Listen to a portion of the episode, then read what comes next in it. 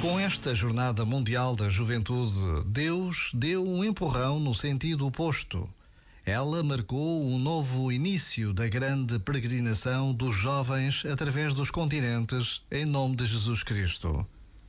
Palavras do Papa Francisco, a propósito da Jornada Mundial da Juventude Lisboa 2023.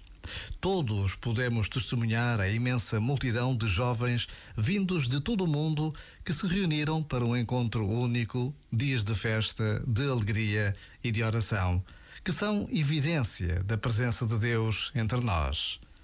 Já agora, vale a pena pensar nisto. Este momento está disponível em podcast no site e na app.